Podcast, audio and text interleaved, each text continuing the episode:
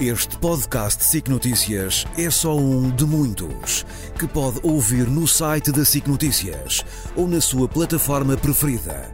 Os melhores programas de televisão, a opinião que importa e ainda entrevistas exclusivas em podcasts originais.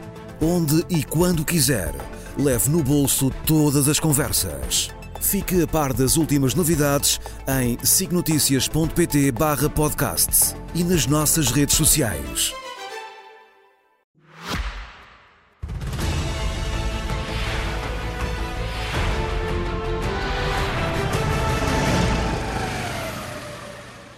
José Milhazes, Nuno Rogério, boa noite. Uh, entre as duas guerras que centram atenções no mundo em que vivemos, vamos começar por aquela que opõe Israel ao Hamas. Uh, Nuno, depois de dois meses de combate, tu trazes-nos o que mudou de, de então para cá neste período. As coisas estão a ocorrer exatamente como Netanyahu queria?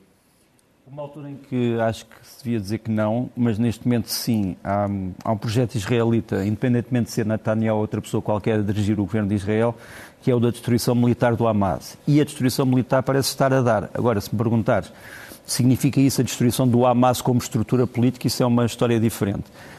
Esta, esta, esta resolução do Conselho de Segurança, que foi chumbada uh, pelo veto dos Estados Unidos, reflete um bocadinho uh, aquilo que eu acabo de dizer. Os Estados Unidos, por um lado, estão a pressionar Israel para que Israel respeite todas as, as, as normas do chamado direito bélico, coisa que, aliás, Israel diz que faria, mesmo sem a pressão americana, dizendo vocês têm que restringir uh, os ataques, vocês têm que dividir, uh, têm que separar civis e militares, vocês não podem atacar hospitais, escolas, etc. Portanto, essas regras todas os Estados Unidos estão a dizer Israel tem que as cumprir.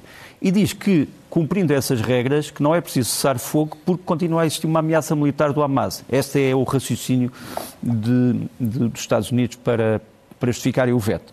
Agora, em relação à progressão no terreno, nós temos este mapa que, que, podemos mostrar, em que, no fundo, eh, a faixa de Gaza está dividida nos dois portos, postos de controle, Erez e Rafah, portanto, a, a norte e a sul, e depois em uh, cinco grandes zonas, o norte de Gaza, a cidade de Gaza, a cidade de Al-Balá, Khan Yunis e depois uh, três pequenas cidades que são gêmeas, no fundo, Rafah, Kirbat al-Adaz e Tar el-Sultan.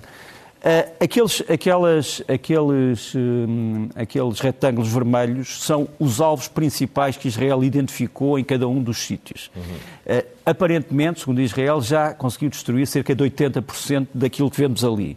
Mas tu vires bem, há ainda alguns alvos muito a sul, que aparentemente são importantes, estão em zonas onde há uma grande concentração de pessoas que fugiu, quer do norte, quer do centro, e Tal onde... a indicação foi dada para, para, Exatamente. para se colocarem em consumo. Mas, ao mesmo tempo, há ali ainda alvos militares. Quer dizer, esse para mim vai ser o principal problema de Israel, é como é que vai resolver um problema em que há uma grande concentração de civis e, ao mesmo tempo, alvos militares. Esse é para mim um problema que ainda não tem uma resposta. Agora, se quisermos mostrar muito rapidamente o que é que se está a passar em imagens, tu vais ter, um, ehm, por exemplo, uma das praças uh, principais de Gaza, uh, no centro-sul, no centro -sul, uh, cheia de carros de combate israelitas que estão a fazer, no fundo, uma operação casa a casa em Gaza. Portanto, mesmo as casas que nos parecem destruídas estão a ser uh, vistoriadas por israelitas, no fundo, suspeitam de todas as pessoas. Quer dizer, nós estamos numa situação em que o inimigo, quem é o inimigo? O inimigo, aparentemente, são todas as pessoas. Depois temos que distinguir dentro dessas pessoas quem é que é civil e quem é que não é.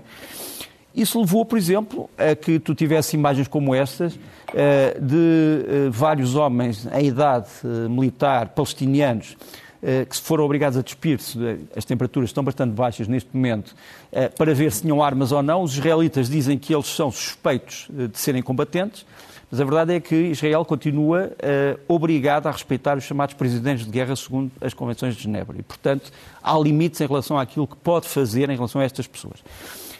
Agora, há um problema, que é o problema que vamos mostrar aqui, é que realmente grande parte do exército Hamas é feito de civis armados. Como vemos aqui, isto é uma unidade anticarro com os RPG de função dupla, que tem duas cargas explosivas e não uma. Enfim, nenhum destes homens tem, obviamente, uniformes, estão dentro de uh, uh, alvos civis ou estão dentro de sítios civis.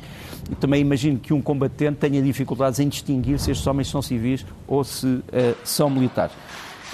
Uh, só para uh, mais duas coisas. Uh, o professor Ron Asner, que é um professor de ciência pública de Berkeley, na Califórnia, publicou um artigo muito interessante em que ele diz que fez uma sondagem na universidade sobre aquela frase do rio ao mar, que é a frase que, como tu sabes, é hoje proclamada pelos pelas pessoas que defendem a independência da Palestina, mas esta frase, como tu deves saber, implica uma coisa, é que só haja um Estado.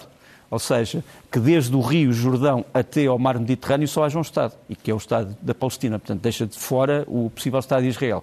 Agora, o que, ele, o, que, o, que o artigo tem de interessante é que ele foi investigar uh, estudantes universitários e uma grande parte não sabe o que rio e que mar. Não faz a mínima ideia. Uns dizem que é o Atlântico, outros dizem que é o Pacífico, uns dizem que o rio é o Mediterrâneo, eh, uns dizem que é o Mar Morto. Pronto. Eh, mas quer dizer, eh, há um grande desconhecimento também, mesmo em classes cultas, digamos assim, em relação àquilo que se está a passar. Por fim, os uh, homens do Hamas continuam a lançar foguetes sobre Israel, apesar de Israel estar a desmantelar as suas bases de foguetes, como mostramos aqui. Pela primeira vez, Israel conseguiu chegar a um sítio onde havia verdadeiramente foguetes de médio e de longo alcance, mas apesar disso, o Hamas continua ativo neste campo. Zé, se temos uma guerra com dois meses, temos eh, outra que não tarda nada, está quase a completar uh, dois, eh, dois anos. Acredita-se que uh, em Moscovo que uh, Putin vai equacionar na próxima semana, quando responder às questões que estão a ser feitas pelo povo russo, vai equacionar falar sobre uma previsão para o final desta guerra? não, não vai falar em datas, vai falar em objetivos. E eu vou já dizer quais são. Porque esta é uma das questões que mais está a ser claro, colocada exato, para, essa, exato. para essa sessão do dia 14. No dia 14, sim, vai haver, através da televisão, o povo vai poder perguntar. Neste momento já há mais de 600 mil perguntas feitas das mais variadas formas. E uh, o importante aqui é assinalar a que, segundo uma sondagem que é mais ou menos fidedigna, porque na Rússia falar em sondagens fidedignas é complicado. Eh, em primeiro lugar, vem 21% dos russos que querem exatamente resposta a essas perguntas. Quando vai terminar a guerra? Quando é que a Rússia vencerá? 20% não sabe o que perguntar e 10% não quer perguntar uh, absolutamente nada. A pergunta importante a seguir tem apenas 8% do, do, da possibilidade, da, da quantidade, que é a reforma e aumento de salários. Mas aqui o mais grave é o facto de a maioria dos russos, 70%, dizem que apoiarão Putin se ele acabar com a guerra mas colocam uma condição. Ou seja, a Rússia não deve ceder pelo menos os territórios ocupados. Então não, não defendem o fim da guerra? E, e, exato, não defendem. Assim como as mulheres, as mães e, mulher, e esposas de soldados que vêm para a rua defender a rotatividade dos próprios militares, a esmagadora maioria diz que nós somos pela continuação da guerra. Só que os soldados têm que rodar e não serem simplesmente da frente de combate. E isto aqui eu penso que é a parte mais trágica desta questão. Nós já vamos falar do que se passa no terreno e nas eh, principais frentes de batalha. Esta semana foi marcada também pelo uh, chumbo norte-americano, uh, a mais dinheiro para uh, a Ucrânia e também, e também para Israel. Zelensky não era para falar no Senado, depois não falou, alegou aqui um motivo imprevisto. Foi isso mesmo que aconteceu ou houve outra situação a motivar esta não presença uh, do presidente ucraniano no Senado norte-americano? Não, quem, quem alegou o motivo imprevisto foi um congressista americano em nome do Zelensky. O Zelensky não disse nada sobre a razão. Uh, nós... Mas terá sido a justificação que fez chegar ao Senado norte-americano? Hum, foi, uh, foi, a justificação que um senhor, o Chuck Summer, deu em público. Eh, a justificação ucraniana é que estamos numa guerra e numa guerra acontecem imprevistos. Ehm, eh, de qualquer maneira, o que se passou foi que o Sr. Zelensky, antes de eh, entrar no, na teleconferência, foi avisado por pessoas que estão nesta fotografia e que são pessoas da sua delegação que estava a visitar na altura o Congresso americano. Eles aparecem-nos aqui, portanto, temos ali a embaixadora ucraniana nos Estados Unidos, temos o presidente do Congresso ucraniano, temos o presidente da Câmara dos Representantes americanas, temos o chefe de, o chefe de gabinete de Zelensky e temos o ministro da Defesa ucraniano. Estes homens encontraram-se com o, o, o, principal homem da Câmara dos Representantes que lhes disse logo: não vale a pena ao Sr. Zelensky falar hoje, porque ninguém vai querer falar sobre a Ucrânia. Nós vamos é querer falar. O Senado, portanto, ele estava a falar não da sua Câmara, a Câmara Baixa, mas a Câmara Alta, ao Senado. O Senado vai estar interessado em falar sobre questões de segurança fronteiriça. Vai ser só sobre isso. Portanto, se o Sr. Zelensky aparecer ali, vai estar num ninho de vespas onde provavelmente ninguém lhe vai ligar atenção e se calhar até há pessoas que se vão embora porque não querem falar sobre a Ucrânia. Esse, esse foi o verdadeiro motivo para a desmarcação da teleconferência.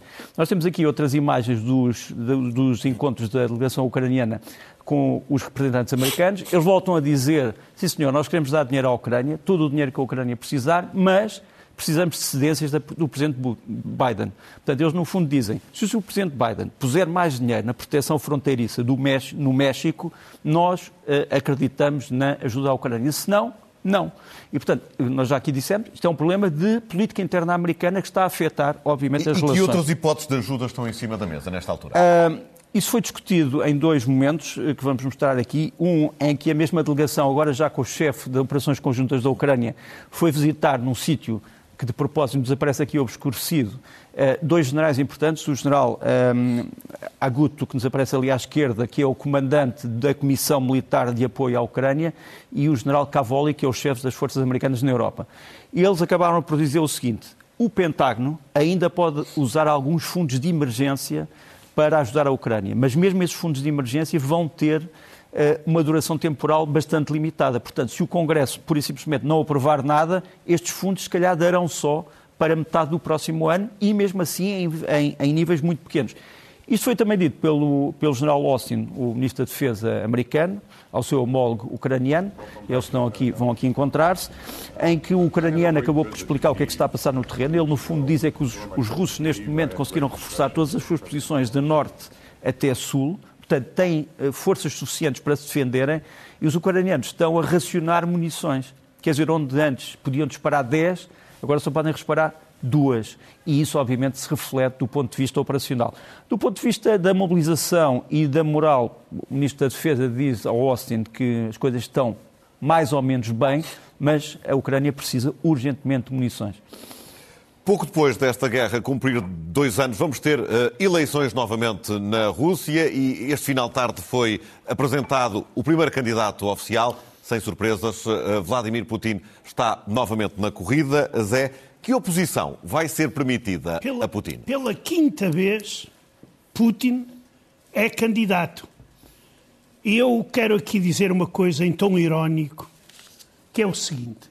Se isto tivesse acontecido na Coreia do Norte, no momento em que Putin anunciou isto, no Kremlin apareceria um arco-íris e o sol a brilhar. Mas como na Rússia o arco-íris é proibido, porque é o símbolo das minorias sexuais, talvez por isso não tenha aparecido. Ou seja, todos nós sabemos que esta palhaçada estava montada há muito tempo, uh, toda esta encenação e então, o que é que nós sabemos? Que as eleições vão ter lugar durante três dias na Rússia, mas, por exemplo, no estrangeiro vão começar no dia 25 de fevereiro. Ou seja, aquilo vai se estender, dá para falsificar e esticar números, fazer tudo e mais alguma coisa. E nós sabemos também que Putin irá ter entre 70% e 80% dos votos. Isto já está garantido, com uma afluência de 70% às urnas. Uh, irão, eventualmente, passar o filtro, uh, com autorização do Kremlin, claro, alguns críticos da guerra na Ucrânia, provavelmente um, dois já é demais. Quanto à oposição, ela está na prisão ou está no estrangeiro.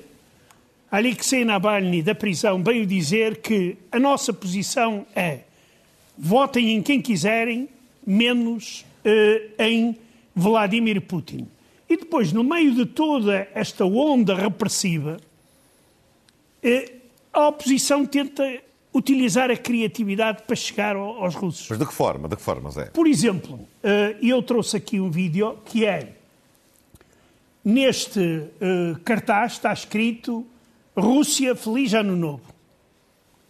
Mas quando se vai ver com o código, nós vemos que o telemóvel nos dirige para uma página que se chama Rússia sem Putin. Ou seja, este tipo de publicidade esteve ali durante dois dias. Claro e já não isto... está? Não. E não só, não só. As autoridades de algumas cidades, nomeadamente Moscou, já proibiram pôr qualquer tipo de código na propaganda, não vá ao diabo de selas. É, daí que é, eu não vou, digamos, esperar é, nenhum milagre, nem nenhuma revelação no dia 17 de março, quando Putin vier derramar certamente uma lágrima de amor pelo povo que o vai apoiar Até em massa. Já tens os resultados destas eleições, exato, já que os deixaste exato, também exato. Em, em, primeira mão. Uh, poderemos na altura conferir se estavam, estavam, certos, estavam certos ou não. Uma sondagem 100% veremos, eu, eu tomei aqui nota, veremos, veremos na Mas, altura. Força, uh, esta semana, uh, Nuno, tivemos Putin precisamente na Arábia Saudita, nos Emirados Árabes Unidos, uh, reuniu também com o presidente do Irão. O que é que está por trás disto tudo? Uma grande operação de lavagem da imagem da Rússia, tentada pela própria Rússia, tentada por países que estão a ajudá-la, por outros que são meros inocentes úteis, como se dizia no tempo da União Soviética, e outros que são, uh, no fundo, companheiros de caminho, no fundo, têm o mesmo, têm o mesmo destino. Uh, nós temos. A visita não só se deu uh, como lavagem, que, que foi escandaloso para muitas pessoas, como se deu, era uma visita político-militar. Repara bem esta fotografia. A fotografia é do avião presidencial uh, Putin, escoltado por quatro caças Su-35 que são também responsáveis pela carnificina na Ucrânia, mas que, no entanto, foram mostrar o seu armamento pelos países árabes, porque Putin sabe também que a Ucrânia pode tentar encontrar parcerias com os países árabes para fabricar ela própria novos armamentos. E, portanto, Putin quis cobrir este mapa, o Emirados Árabes Unidos, Arábia Saudita e uh, Teherão. Esta, esta lavagem tem a ver também com outras coisas. Há várias quintas colunas de Putin que se estão a mover uh, na Europa. Nem sempre as coisas correm bem. Eh, por exemplo, na Polónia as coisas não correram muito bem e o novo primeiro-ministro polaco já disse que vai desbloquear totalmente as fronteiras da Polónia por causa de uma greve eh, de camionistas que já vamos mostrar daqui a um bocadinho. Eh, na Finlândia, por exemplo, houve uma tentativa de libertar um neonazi russo que tinha sido preso na Finlândia. Ele foi realmente libertado por ordem do tribunal, mas voltou a ser preso há poucas horas na fronteira eh, e provavelmente vai ser extraditado para a Ucrânia ou para um outro país. Depois, a Bulgária, por exemplo, que é um país também que tem, está dividido, o presidente é a favor da Rússia, o Parlamento é a favor da Ucrânia, eh, o Parlamento já deu a volta às decisões presidenciais e vai fornecer mais material à Ucrânia. Entretanto, esse problema que eu te estava a dizer do bloqueio das fronteiras tem também a ver, tem também a ver com a, com a atividade russa na, nessas quintas colunas. Nós vamos ver aqui uh, o chefe de uma unidade de drones ucranianos, o chamado o Robert Magyar, que é um homem de origem húngara, que vai mostrar material que só lhe chegou quase um mês depois, precisamente porque os camionistas polacos bloquearam as estradas e não deixaram passar os caminhões ucranianos. O que é que os ucranianos têm feito? Para além de esperarem, fizeram uma coisa, puseram os caminhões em comboios e trouxeram os caminhões em comboio. Porque muito material é material médico, também há material de combate, obviamente, mas é material que faz falta a um país pobre, a um país humilde, que é a Ucrânia. Nós já não temos muito tempo, mas vamos falar aqui uh, um bocadinho também do que está a acontecer uh, no terreno, quer do lado ucraniano, quer do lado russo, porque Zé, a Ucrânia uh, adotou de algum tempo esta parte uma estratégia também de agressão a alvos, a alvos russos. Nós falamos todos os dias de drones, mas não é só isso. Não. são, por exemplo, os incêndios em fábricas ou em grandes estruturas, por exemplo, de combustíveis, ligados à guerra. Isto é uma das frentes de combate que a Ucrânia tem vindo a desenvolver. A outra é liquidar aquilo que eles consideram traidores ucranianos. Neste caso, foi um ex-deputado, Ilya Kiva, que foi pura e simplesmente assassinado à queima-roupa com dois tiros na cabeça nos arredores de Moscovo. E este homem aqui eh, claramente tratava-se de um provocador ao serviço da Rússia há muito tempo já. Ele, por exemplo, fez parte do famoso Pravый Sector, setor de direita neonazi, e depois passou a trabalhar para Moscovo, principalmente no campo da propaganda, onde dizia coisas absolutamente incríveis que não se realizavam. Por exemplo, ele anunciou a morte do Budanov, do chefe dos serviços secretos da Ucrânia, não aconteceu. Quando ele aconselhou Zelensky a enforcar-se, cá está, o que é que lhe aconteceu? No dia seguinte, apanhou dois tiros, um nas costas, outro na cabeça, e foi desta para melhor. É uma das formas da ação ucraniana estar visível da, também fora, fora Sem do conflito dúvida, armado. e os serviços secretos ucranianos não escondem. Um, nós falamos muito destas questões uh, paralelas, que são, que são importantes para percebermos o, o que vai uh, acontecendo, mas não podemos esquecer os combates no terreno. Como é que está a balança nesta altura, Nuno? A balança não está brilhante para os ucranianos, como eu já disse. Já agora uh, dizer que uma das coisas que o Zé Milhaz referiu merece ser expandida para dizer que este homem que morreu, que foi assassinado, era apenas a ponta de um iceberg que é a aposta incrível que a Rússia tem feito nos chamados grupos de extrema-direita na Europa. Quer dizer, esses grupos parecem-nos de uma determinada perspectiva nacionalista, mas eles, no fundo, são apenas controlados por um centro imperial, que é o centro do Kremlin. Mas em relação àquilo que se passa no terreno, muito rapidamente, eu vou-te mostrar alguns vídeos daquilo que está uh, em ação.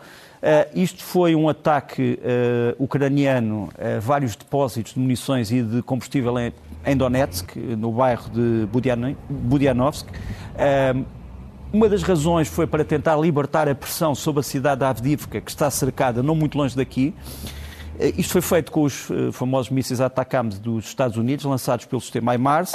Depois vou-te mostrar aqui blindados americanos, de fabrico americanos também, os Bradley, para mostrar mais uma vez a importância do material americano nisto, a dispararem o seu canhão de 25 milímetros, muito precisamente também perto da Avdivka, na defesa desta cidade que está praticamente cercada. Vou-te mostrar a primeira reportagem que foi feita pelos suecos do, daquele que é talvez a arma de artilharia mais moderna do mundo neste momento, o Archer, que neste momento está ao serviço dos ucranianos. Os ucranianos esperaram por esta arma quase um ano, mas finalmente receberam e está a entrar em ação. É a primeira vez que os suecos fazem uma reportagem no terreno sobre as suas próprias armas. Depois deixa mostrar-te, eh, como parte da ajuda à Ucrânia, e aqui é uma parte que eu diria um bocadinho patética, é que uh, foi fornecido à Ucrânia um grande grupo de carros de combate Leopard 1 A5, que nos aparece aqui. São carros de combate que, apesar de terem sido modernizados, isto data dos anos 60 e 70 do século passado. São cerca de 100, mas uh, os ucranianos tiveram praticamente que lhes colocar uma nova blindagem, etc. Mas é aquilo que neste momento os ucranianos têm para uh, se defender. E por fim, um grande problema continua a ser a defesa das cidades contra ataques aéreos tens aqui aquilo que se passou hoje de manhã, hoje de madrugada, que foi um ataque devastador, ou que poderia ter sido um ataque devastador de mísseis de cruzeiro russos à Ucrânia, através daqueles aviões, os Bear, que estão em Saratov, que é uma base aérea na, na, dentro do território russo. Tens ali alguns dos mísseis que foram disparados, um ali que tem os seus restos em Kiev. Os ucranianos praticamente interceptaram todos estes mísseis, o que é um grande sucesso. Mas, mais uma vez, quer dizer, se tu não tens munições, neste caso mísseis, não pode estar a defender é, é durante é muito tempo. É o grande problema com que a Ucrânia se depara, se depara neste, uh, neste Quer dizer, momento. se a Rússia lançar um ataque destes todos os dias ou todas as semanas, mais tarde ou mais cedo a Ucrânia fica sem meios de Sem defesa. munições. Não, não conseguirá uh, resistir. Zé, dentro da sociedade russa há temas, e não são poucos que continuam a, a incomodar. A homossexualidade é, uh, é, é, um deles, embora aqui e ali vão surgindo algumas formas de tentar mostrar que nem tudo é tão mau para esta comunidade como se diz fora uh, de Moscou. Sim, isso, tu e, trazes um vídeo, o que é que mostra concretamente? Aquilo, aquilo é o seguinte: uh, há uma paranoia em relação a determinadas coisas. Por exemplo, uh, esta semana foi proibida uma organização internacional do LGBT, que não existe. Mas o Tribunal Russo proibiu. E então o que é que acontece? Nós vamos ver o discurso homofóbico existente hoje na Rússia, que é terrível, que vai desde o presidente até ao russo mais simples. E aqui temos este simpático senhor, que é o Sergei Naryshkin, que neste momento é chefe dos serviços secretos da Rússia, e nesta altura, 2013, isto é 2013. Tem 10 anos este vídeo. Exato. Está a falar na, no Conselho da Europa. E então o que é que ele diz? Ele diz que na Rússia não há absolutamente discriminação nenhuma e eh, existem numera, numerosos clubes gays à disposição de quem quiser. E ele diz: Eu não estive lá, salve seja. Mas testemunhas dizem que se sentiram lá muito bem e confortavelmente. Essas pessoas passam bem o tempo e o pessoal aplaude eh, todo. Se alguém quiser confirmar isso, convido a vir a Moscovo. Infelizmente não poderei ir convosco e risos totais na sala, mas tratarei do caso, eu não duvido. Mas o, o, que é, o que, é, que se pretende ao passar esta mensagem? É uh, branquear uh, o, o problema dizer, que existe é, com esta é ver, comunidade é no, ver, no, país? É ver como é que muda o discurso uh, de 8 para 80. Ou seja, no momento em que se dizia tenham calma, nós respeitamos os direitos humanos, neste momento violam-se os direitos humanos de uma forma absolutamente brutal mas continuam a dizer que isto é que é o respeito pelos direitos temos, humanos. Temos dois minutos para terminar, um, um para cada um. Uh, Nuno, uh, nem todos os atores desta guerra têm tido o mesmo protagonismo. Tu trazes aqui três nomes. Três. Uh, porquê? por aquilo que vou dizer, olha, o Vyacheslav Kowalski, por ter sido o homem que bateu o recorde de tiro de precisão, conseguiu acertar num alvo russo a 3,8 quilómetros de distância com esta arma, que é uma arma de fabrico ucraniano, uma, uma espingarda de precisão. O, algumas peças são japonesas, outras americanas, mas é feita pelos ucranianos. Depois tens o Alexandre Matsievski, que já não está connosco. Uh, está aqui em estátua, uma estátua ultra realista. Ele é o famoso homem que foi morto em Bakhmut quando estava a fumar e disseram: Acreditas na Ucrânia? Ele disse: Viva a Ucrânia, ou Glória à Ucrânia, foi fuzilado uh, na memória dos ucranianos. Aqui é a sua própria mãe que não, quase que não acredita, parece que é o próprio filho que está ali. Isto passa-se em Nizdin, que fica em Cherniv. E, por fim, aquele que era um grande ator ucraniano, Uh, partiu muito antes do tempo, morreu em combate, uh, Vassil Kurarsky. Ele já estava ferido há alguns dias, uh, mas morreu hoje. E, e, obviamente, as pessoas que gostam da boa arte e também deste homem, que era um homem excelente, choram por ele. Zé, e porquê é que nos trazes para fechar os dotes futebolísticos do presidente do Cazaquistão? Porque este aqui, este aqui, oh, oh não, desculpa lá, mas o Benfica precisa de homens não, como este. Não me fales do Benfica. Eu acho que sim. Hoje não. Porquê? O presidente Takayev, que é o presidente do Cazaquistão, foi fazer uma demonstração dos seus dotes de marcador de penaltis. E ele, quando chuta a bola, a bola é preta e branca. Mas a bola que entra na, na, na, baliza é azul e branca. O que é que aconteceu? Pelo caminho nós não sabemos. Dizem, é uma fotomontagem. Pode ser, mas é uma fotomontagem oficial que foi publicada oficialmente. Por isso é o que eu digo. Nuno, é destes que o Benfica da fama, da fama de goleador não, não se vai uh, livrar. Um presidente não pode falhar uma baliza. Nuno, Nuno Rogério, José Milhares, como sempre foi um gosto.